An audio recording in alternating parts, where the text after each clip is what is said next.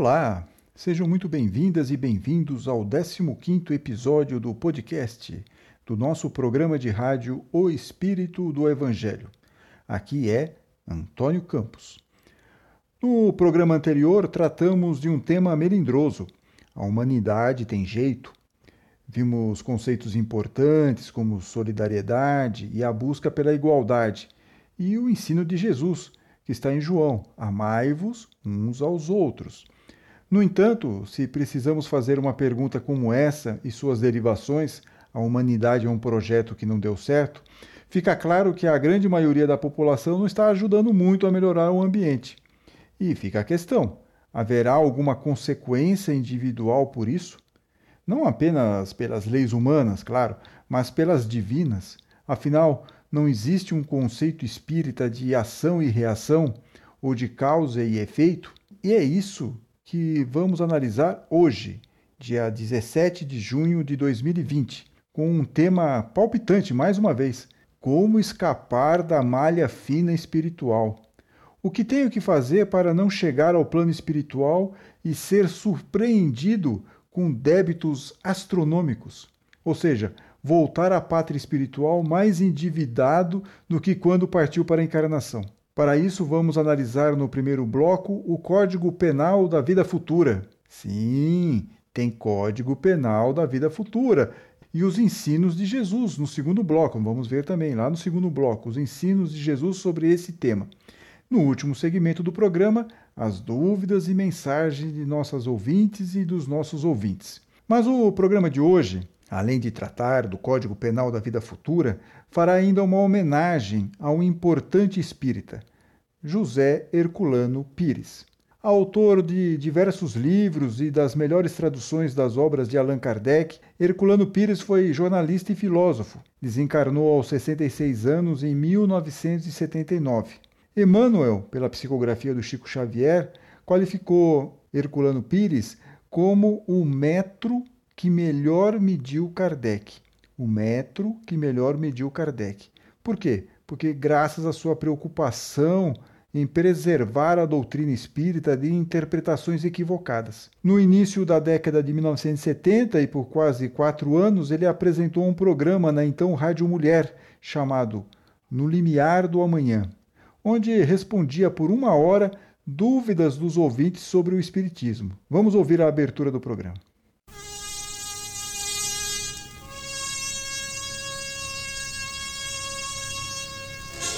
No limiar do amanhã, um programa desafio.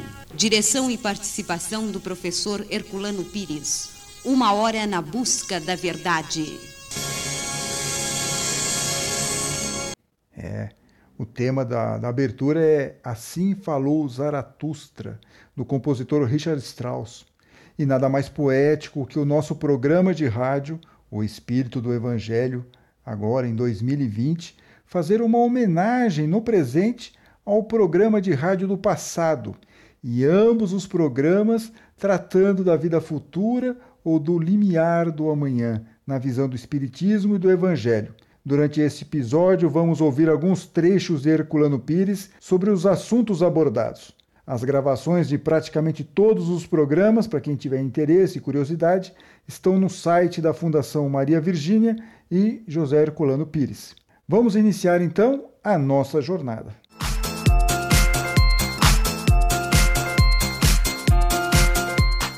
Há quase 155 anos, no dia 1 de agosto de 1865, Allan Kardec lançava o livro O Céu e o Inferno, ou A Justiça Divina segundo o Espiritismo contendo, diz a folha de rosto da publicação, o exame comparado das doutrinas sobre a passagem da vida corporal à vida espiritual, as penas e as recompensas futuras e numerosos exemplos sobre a situação real da alma durante e após a morte. E ainda na folha de rosto desse livro, Kardec coloca um versículo de Ezequiel, lá do Antigo Testamento, capítulo 33, versículo 11, que diz o seguinte: Juro por mim mesmo, disse o Senhor Deus, que não quero a morte do ímpio, do herege, daquele que caminha na maldade, mas que quero que o ímpio se converta, que deixe o seu mau caminho e que viva. Muito significativo Kardec colocar esse trecho bíblico na folha de apresentação do seu quarto livro da codificação. Ele quer mostrar nesta obra que Deus nos aponta como sair do mau caminho e também nos alertar de suas consequências.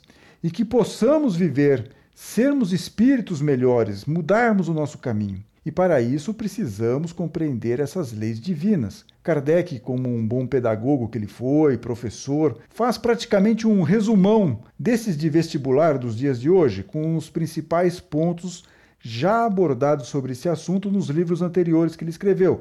Livro dos Espíritos, livro dos Médios e o Evangelho segundo o Espiritismo. E este resumão é o Código Penal da Vida Futura, o sétimo capítulo da primeira parte do livro O Céu e o Inferno. O Código Penal da Vida Futura contém 33 artigos. Óbvio, nós não vamos conseguir analisar cada um desses artigos no programa de hoje, mas vai ficar aqui sempre o convite para que a querida ouvinte, o querido ouvinte, leiam este capítulo na íntegra.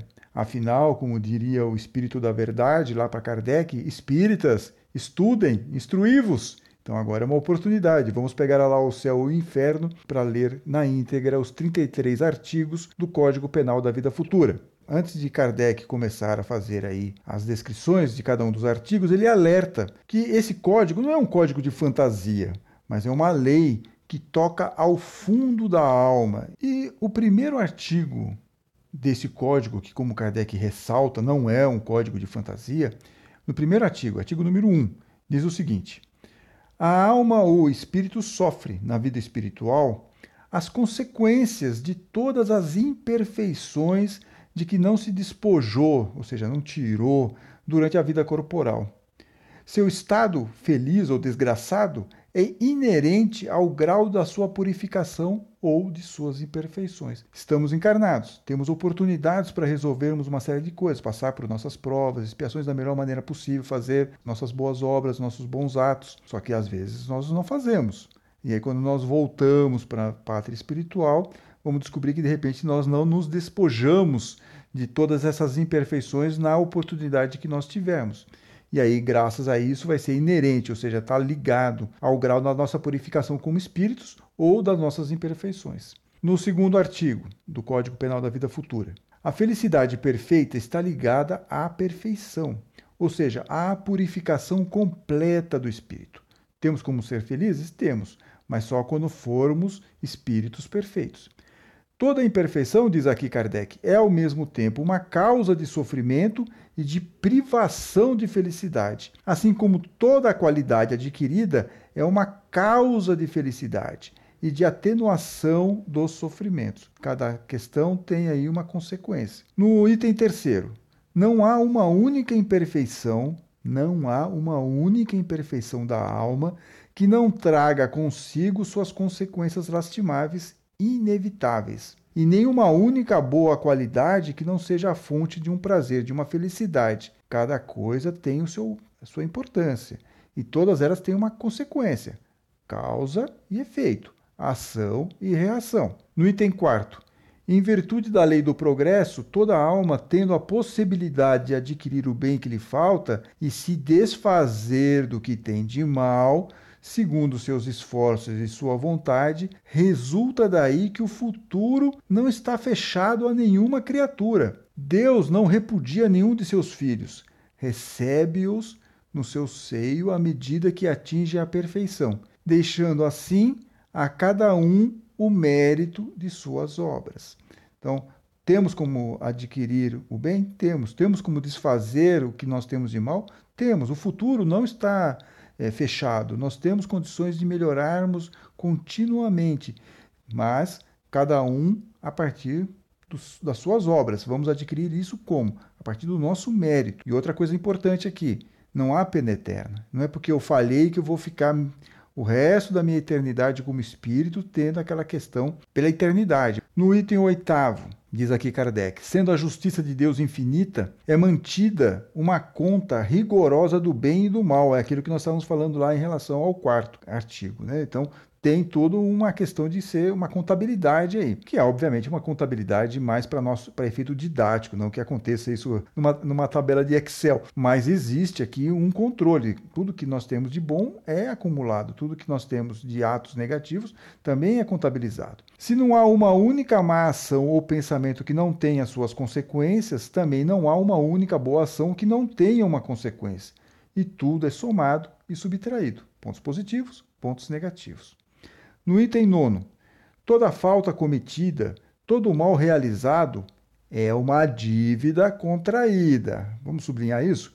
Dívida contraída por toda falta cometida, todo mal realizado é uma dívida contraída, que deve ser paga. Claro, em algum momento nós vamos ter que pagar isso. Se não for numa existência, será na seguinte, ou nas seguintes, porque todas as existências são solidárias umas das outras. Aquele que aquita na existência presente não terá de pagar uma segunda vez, reforçando mais uma vez que não existe pena eterna. Por isso que a encarnação é muito importante nesse processo todo. É quando vamos ter a oportunidade de nos melhorarmos como espíritos, como explica Herculano Pires.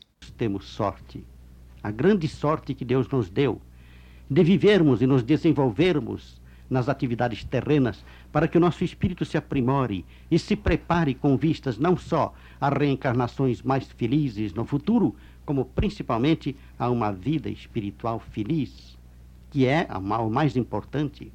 A vida material é passageira, é efêmera, como nós sabemos, ela passa muito rápida. Nós nos apegamos a ela por falta de compreensão espiritual.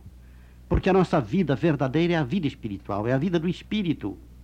Ora, Deus nos concede as existências passageiras na terra para que, através das coisas mínimas, nós possamos conquistar as coisas máximas. Através das experiências terrenas, nós nos preparemos para poder viver com mais amplitude a verdadeira vida, que é a vida do espírito. Nós, como espíritos, vivendo na vida espiritual, compreendendo, portanto, uma vida maior, vemos ali por nós mesmos o que está nos faltando na nossa evolução para nós atingirmos um plano mais favorável, para nós subirmos um degrau na nossa escada evolutiva. E ao ver isto, nós escolhemos uma determinada prova. Mas não são todos os encarnados que têm esse entendimento, infelizmente. Muitos de nós demoramos um pouquinho para compreender que precisamos mudar de rumo. Mas um dia até os mais resistentes vão acordar. É o que diz aqui o artigo 19 do Código Penal da Vida Futura. Tendo sempre o espírito seu livre arbítrio, seu melhoramento é por vezes lento e sua obstinação no mal muito tenaz, muito persistente. Ele pode persistir anos e séculos, porque depende de cada espírito, tem o livre arbítrio. Mas chega sempre um momento, diz aqui Kardec, em que sua teimosia em enfrentar a justiça de Deus se dobra diante do sofrimento. Nenhum espírito, continua aqui Kardec, está na condição de jamais aperfeiçoar-se. De outro modo, estaria destinado a uma eterna inferioridade e escaparia à lei do progresso que rege providencialmente todas as criaturas. Podemos ser resistentes, podemos não querer é, nos melhorar, mas vai ter a lei do progresso. Uma hora nós vamos ceder. Uma hora um espírito mais duro, como ele fala aqui, muito tenaz naquela questão de ficar no mal, uma hora ele muda de ideia por conta dos sofrimentos, ele acaba cansando e entendendo que ele precisa evoluir. É a lei do progresso. Então, se é assim, muitos de vocês podem estar perguntando ou pensando que uma solução simples para resolver esses débitos, tem um, deve ter um jeito simples de resolver isso, um jeito mais fácil, é pedir desculpa, mostrar-se arrependido por tudo, aí está resolvido, certo? Boa tentativa, meu querido ouvinte e minha querida ouvinte, mas não é tão simples assim. É Kardec quem explica lá no, no artigo 16. O arrependimento é o primeiro passo para o aperfeiçoamento. Ele concorda com isso.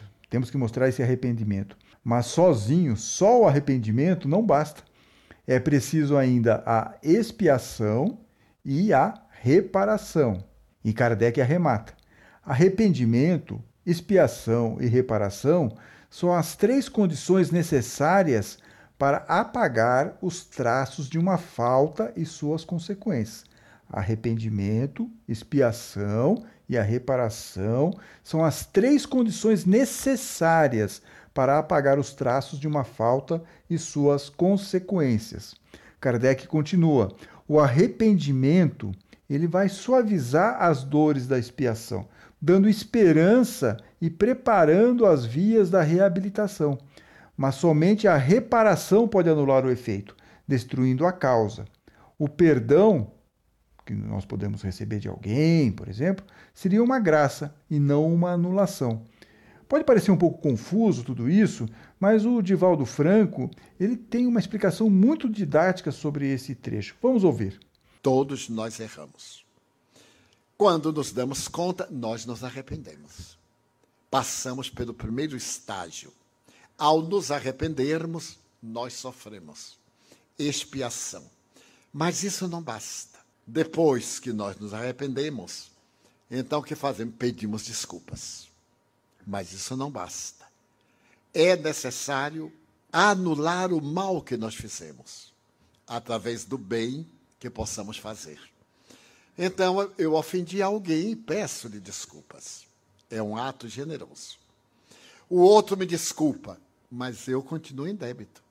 Eu tenho que fazer um bem para que anule o mal que eu fiz. Eu vou ao banco e peço um empréstimo. Então, na hora de pagar, eu não posso. Eu digo, gerente, tenha paciência, me desculpe. Ele desculpa, mas eu continuo devendo. E eu só me reabilito quando cessar o meu débito. Então, em toda ação é uma contabilidade. Deve haver. Devo, coloco, regularizo. É uma lei, portanto, extraordinária, porque nos dá dignidade. E quanto mais débitos, mais dificuldades para quitar a dívida como explica Kardec nesse capítulo. A alma que tem, por exemplo, 10 imperfeições, explica aqui o codificador, sofre mais do que quem tem só três ou quatro.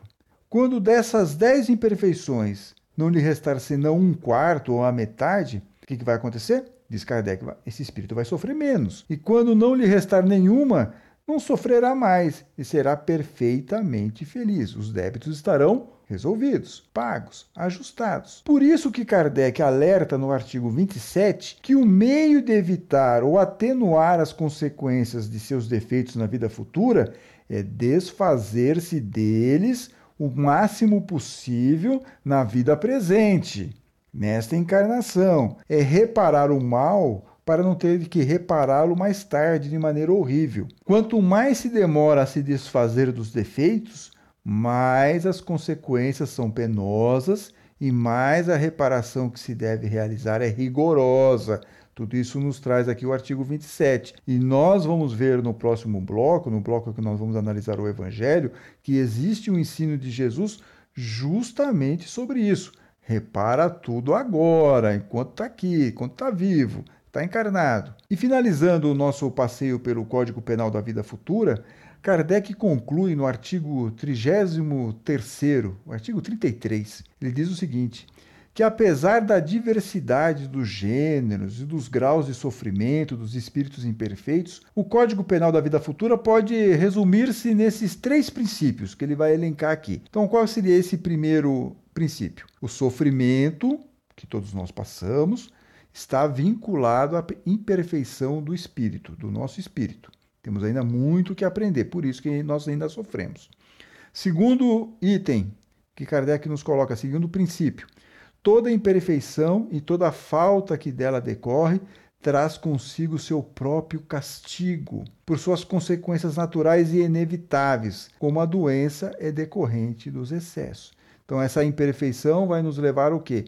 há algum tipo de pagamento desse débito. Vai ter uma consequência, assim como a doença é decorrente de alguns excessos que eventualmente tenhamos cometido. Terceiro e último princípio aqui, nesse resumo que Kardec faz no item 33. Todo homem, podendo desfazer-se das imperfeições pelo efeito de sua vontade, ou seja, cada pessoa, cada espírito, por seu livre arbítrio. Tentar reparar um pouco dessas imperfeições pode poupar a si mesmo os males que delas decorrem e assegurar a sua felicidade futura. Então, o que Kardec nos coloca nesses três itens, que são três princípios do Código Penal da Vida Futura, resumindo tudo. Mas para nos melhorarmos, precisamos ter consciência. É a partir da consciência que vai nos levar a essas mudanças, principalmente em busca de uma melhoria espiritual. E é isso que explica Herculano Pires. Vamos ouvir. A consciência faz parte da nossa estrutura espiritual Todos nós temos consciência. E a consciência está sempre agindo dentro de nós. A consciência, costuma-se dizer, é a voz de Deus, conduzindo-nos nos caminhos da evolução. Mas acontece que o homem tem liberdade, como dissemos, e precisa ter liberdade. Ele ouve a consciência ou não ouve. Ele escuta essa voz misteriosa que fala dentro dele e a obedece ou, de, ou a desobedece e procura abafá-la com os seus interesses imediatos na vida carnal. A consciência está sempre presente em todas as criaturas, mas o homem tem a liberdade de ouvir ou não a voz da consciência. No tocante à compreensão, todos nós devemos compreender os nossos deveres, as nossas obrigações, os nossos problemas. Mas todas estas coisas são mais complexas do que podem parecer imediatamente para nós. Às vezes, nós não percebemos que um ato nosso pode causar tantos problemas para nós na vida futura. Por isso a importância da consciência, estarmos vigilantes. Porque, como diz Kardec lá no final do Código Penal da Vida Futura, ele encerra o Código Penal da Vida Futura com essa frase: Tal é a lei da justiça divina, a cada um segundo suas obras, no céu como na terra. Vou até repetir, que esse é um grande resumo para tudo aqui. Tal é a lei da justiça divina, a cada um segundo suas obras, a cada um segundo seus atos, sejam eles positivos, sejam eles negativos, tanto no céu como na terra. No próximo bloco, o Evangelho e a vida futura.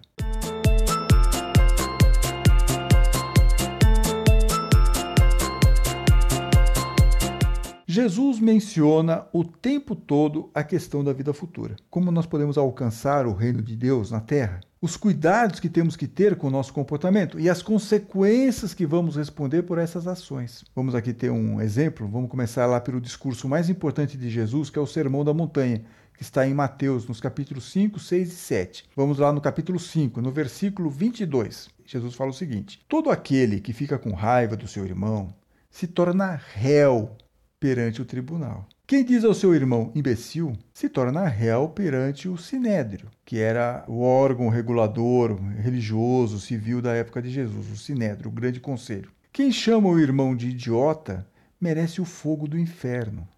Portanto, se você for até o altar para levar a sua oferta e aí se lembrar de que seu irmão tem alguma coisa contra você, deixe a oferta aí diante do altar e vá primeiro fazer as pazes com seu irmão, diz Jesus. Depois, volte para apresentar a oferta. Ou seja, a oferenda que na época de Jesus era muito comum. Se alguém fez alguma acusação contra você, procure logo entrar em acordo com ele enquanto estão a caminho do tribunal. Senão o acusador entregará você ao juiz o juiz o entregará ao guarda e você irá para a prisão. E eu garanto, diz Jesus, daí você não sairá enquanto não pagar até o último centavo. Que trecho fantástico lá do capítulo 5 que Jesus nos coloca o tempo todo as nossas relações com as outras pessoas. O que, que nós estamos fazendo? Se tivermos comportamentos negativos, vamos ter problemas. E se nós não resolvermos essas, esses problemas aqui, nesse momento, a coisa pode complicar ainda mais lá na vida futura. E aí nós vamos ser o quê? Podemos ser entregues a um juiz, o juiz pode nos condenar, e nós não vamos sair dessa situação até pagarmos o nosso último centavo. Olha a questão dos débitos. Não lembra o artigo 9 lá do Código Penal da Vida Futura? Toda falta cometida, todo mal realizado é uma dívida contraída que deve ser paga. Se não for numa existência, vai ser numa, numa seguinte ou nas seguintes. Aquele que aquita na existência presente não terá de pagar uma segunda vez. Então, Jesus está nos alertando, primeiro, tomar cuidado com o nosso comportamento. Essa é a primeira parte desse trecho aqui que nós analisamos. Mas principalmente o seguinte, como ele fala aqui, resolve agora. Não deixa para depois, porque aí a situação só vai piorar, o débito só aumenta. Por isso que os ensinos de Jesus são tão importantes e formam a base da doutrina espírita. E é justamente isso que Herculano Pires explica. Quem lê o Evangelho, presta bem atenção no espírito do Evangelho, vê o ensino claro de Jesus sobre a reencarnação, a lei de causa e efeitos, a comunicação dos espíritos, que ele mesmo afastava dos indivíduos, que eram processos de espíritos, a comunicação que ele mesmo exemplificou, ele se comunicando depois de morto, a comunicação que ele mesmo também exemplificou no Tabor, com o espírito de Elias e de Moisés? É, temos que entrar no espírito do Evangelho, como diz Herculano Pires. E vamos seguir aqui com os ensinos de Jesus sobre as questões de causa e efeito na vida futura. Há uma parábola é, muito interessante e é um dos únicos ensinos de Jesus, único ensino de Jesus, na verdade, em que Jesus fala sobre o que seria essa vida espiritual. É a parábola do rico e do Lázaro, que está em Lucas, apenas em Lucas, lá no Evangelho de Lucas, capítulo 16, versículo 19. É, diz lá Jesus nessa parábola: havia um homem rico que se vestia de púrpura e linho fino e dava banquete todos os dias. E um pobre chamado Lázaro. Percebo que o rico não tem nome, mas Lázaro tem nome. E um pobre chamado Lázaro, cheio de feridas, que estava caído à porta do rico. Ele queria matar a fome com as sobras que caíam da mesa do rico, e ainda vinham os cachorros lamber-lhe as feridas o rico fazia algum tipo de ação para ajudar aquela Lázaro, é, servir alguma comida, ver alguma questão de roupa, não. O rico apenas aproveitava o seu, a sua riqueza. Aconteceu que o pobre morreu e os anjos o levaram para junto de Abraão, o grande patriarca aí. Morreu também o rico e foi enterrado. Não fala nada aqui que anjos levaram o rico para o seio de Abraão. Eu percebo que há uma, há uma diferença. Um foi um morreu, desencarnou e foi levado para Abraão. O outro, que era o rico, morreu e foi enterrado. Ponto. No inferno, em meio aos tormentos, o rico levantou os olhos e viu de longe Abraão com Lázaro ao seu lado, lá no plano espiritual. Então o rico gritou: Pai Abraão, tem piedade de mim. Manda Lázaro molhar a ponta do dedo para me refrescar a língua, porque este fogo me atormenta. Mas Abraão respondeu: Lembre-se, filho, você recebeu seus bens durante a vida, enquanto Lázaro recebeu males. Agora, porém, ele encontra consolo aqui e você é atormentado. Além disso, há um grande abismo entre nós. Por mais que alguém desejasse, nunca poderia passar daqui para junto de vocês, nem os daí poderiam atravessar até nós. Mas o rico insistiu, diz aqui Jesus. Pai, eu te suplico, manda Lázaro à casa do meu pai, porque eu tenho cinco irmãos. Manda preveni-los, para que não acabem também eles vindo para este lugar de tormento. Abraão responde: Eles têm Moisés e os profetas, que o escutem. Mas o rico insistiu: Não, pai Abraão, se um dos mortos for até eles, eles vão se converter. Mas aí Abraão lhe disse: Se eles não escutam a Moisés e aos profetas, mesmo que um dos mortos ressuscite, eles não ficarão convencidos. Essa parábola é sensacional. Nota-se como Jesus cria todo um simbolismo de céu e inferno para a compreensão daquele público da época, bem diferente do entendimento trazido pela doutrina espírita. É, mas fica muito clara a questão que nossos atos, nesse ensino de Jesus, nossos atos têm uma consequência na vida futura. O rico talvez não tivesse ido aonde foi se ele tivesse usado sua riqueza para ajudar as pessoas mais necessitadas, como era o caso de Lázaro. E Lázaro talvez estivesse passando por aquela situação por atos provocados por ele em vidas anteriores. Nós não sabemos, mas havia também aí uma consequência. O fato é que Lázaro passou melhor por aquela experiência, conseguiu passar por aquela aprovação, resolveu seus problemas de débitos e conseguiu ficar numa elevação espiritual ao lado de Abraão. E veja como é essa dificuldade que nós temos que ter, a consciência de que precisamos mudar o nosso caminho. Isso fica muito claro no final dessa parábola. Na parte final da parábola, fica explícito isso. Na resposta do Abraão, manda Moisés, manda profeta. Ninguém presta atenção nessas informações. Então, nós também aqui temos todas as informações espirituais nos alertando, temos até um código penal da vida futura para uma mudança de comportamento, mas alguns de nós ainda resistem. Por que, que nós resistimos tanto? É para refletirmos, vamos pensar por que, que existe tanta dificuldade nisso. Seja como for, o Evangelho também nos dá pistas de como nós podemos melhorar a nossa pontuação, o nosso saldo, vamos chamar assim, lá no banco do plano espiritual. Conseguir atenuantes dentro desse código penal da vida futura. Atenuantes é um negócio importante. A chave para essa compreensão está novamente lá no Sermão da Montanha, em Mateus, é, capítulo 6, no versículo 19. É um clássico dos ensinos de Jesus. Jesus falando: Não ajuntem riquezas aqui na terra, onde a traça e a ferrugem corroem, onde os ladrões assaltam e roubam. Lembra o lado rico, na parábola? Então. Não ajuntem riquezas aqui na terra, onde a traça e a ferrugem corroem, e onde os ladrões assaltam e roubam. Ajuntem, diz Jesus, riquezas no céu, onde nem a traça nem a ferrugem corroem, e onde os ladrões não assaltam nem roubam. De fato, onde está o seu tesouro, aí estará também o seu coração.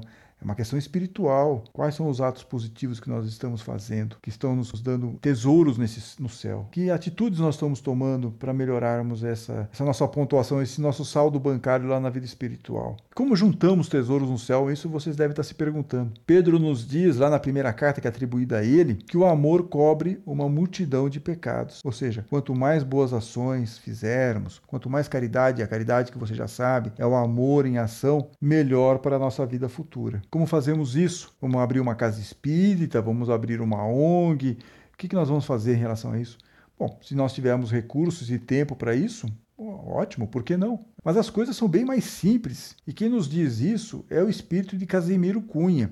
Casimiro Cunha, quando encarnado, foi um poeta fluminense, nasceu na cidade de Vassouras, lá no estado do Rio de Janeiro, é final do século XIX, e ele desencarnou logo cedo, no início do século XX. E ele foi um dos primeiros espíritos a fazer contato com um médium, lá na, na década de 20, final da década de 20, um médium que estava começando a fazer seus trabalhos mediúnicos, que era Chico Xavier. Tanto que Casimiro Cunha participa do primeiro livro de Chico Xavier, que é Parnaso de Além Túmulo, que foi lançado em 1932. Casimiro Cunha escreve várias poesias pela psicografia do Chico Xavier, mas tem uma que não foi escrita pelo Chico, não foi psicografada pelo Chico, mas por um médium também mineiro, Alaor Borges Júnior, que mostra bem como é fácil juntar tesouros no céu mais fácil do que nós imaginamos. Eu tomei contato com essa poesia faz uns 10 anos por meio de uma expositora espírita lá do Rio de Janeiro, conhecida como Deusa Nogueira. Ela trabalha no Centro Espírita Leon Denis, que é muito tradicional lá no Rio de Janeiro. E eu também aprendi muito com as exposições da Deusa Nogueira. E é na voz da deusa que nós vamos ouvir essa poesia do Casimiro Cunha, que é conhecida, tem como título Uma Boa Ação por Dia.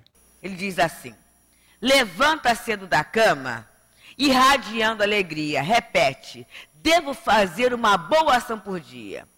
Tolera qualquer pessoa que te fere com a ironia, e já estarás fazendo uma boa ação por dia.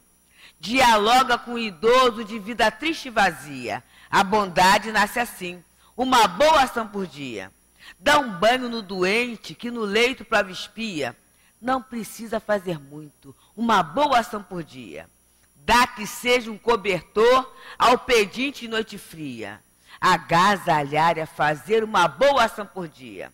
Habitua-te a doar pão, roupa, leite, água fria. Não te empobreces fazendo uma boa ação por dia.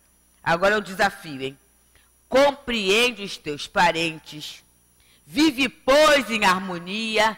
Decreta silêncio e faze uma boa ação por dia. Quem, pois, chegou ao posto de anjo e muita luz irradia, se angelizou porque fez uma boa ação por dia. Portanto, se queremos ser espíritos melhores, se queremos não entrar na malha fina espiritual, vamos mudar o nosso comportamento. Termos consciência de que podemos e devemos nos melhorar e fazer pelo menos uma boa ação por dia, porque assim nós vamos melhorar os nossos tesouros lá no céu. No último bloco, as mensagens dos nossos ouvintes.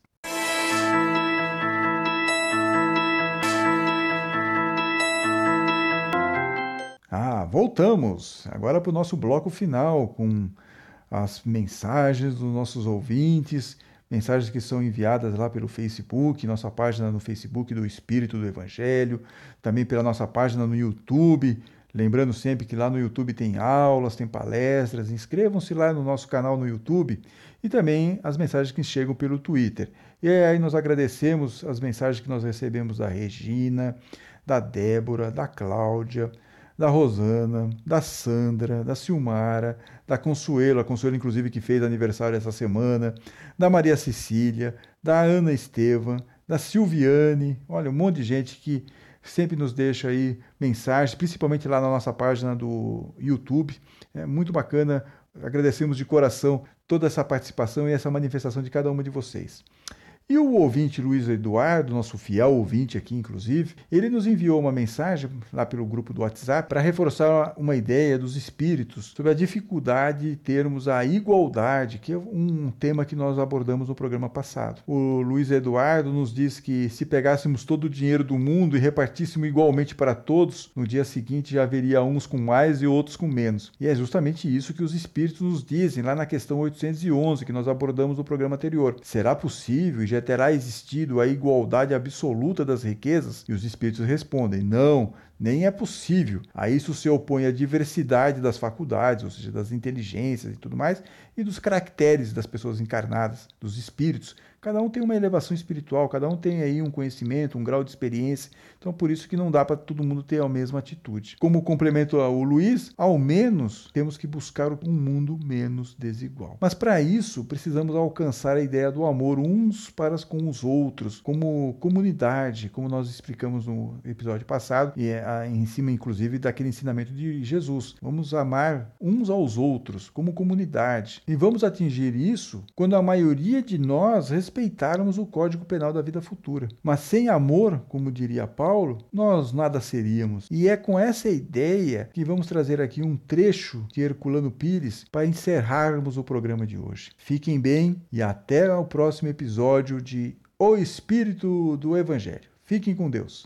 Nós todos conhecemos a lei do amor. É a lei suprema do universo. O amor deve ser entendido, portanto, do ponto de vista espírita, de, num sentido, numa perspectiva muito mais elevada do que a perspectiva comum em que o encaramos na Terra. A lei do amor é a força suprema do universo, é o grande poder criador de Deus. E quando nós amamos, quando nós, criaturas humanas, aprendemos a amar realmente, nós também nos tornamos criadores como Deus. Não no sentido biológico, mas no sentido espiritual. Criadores de ideias, de imagens, de grandes obras, de gestos e de atitudes heróicas, sentido do heroísmo puro, que é o heroísmo da abnegação em favor do próximo.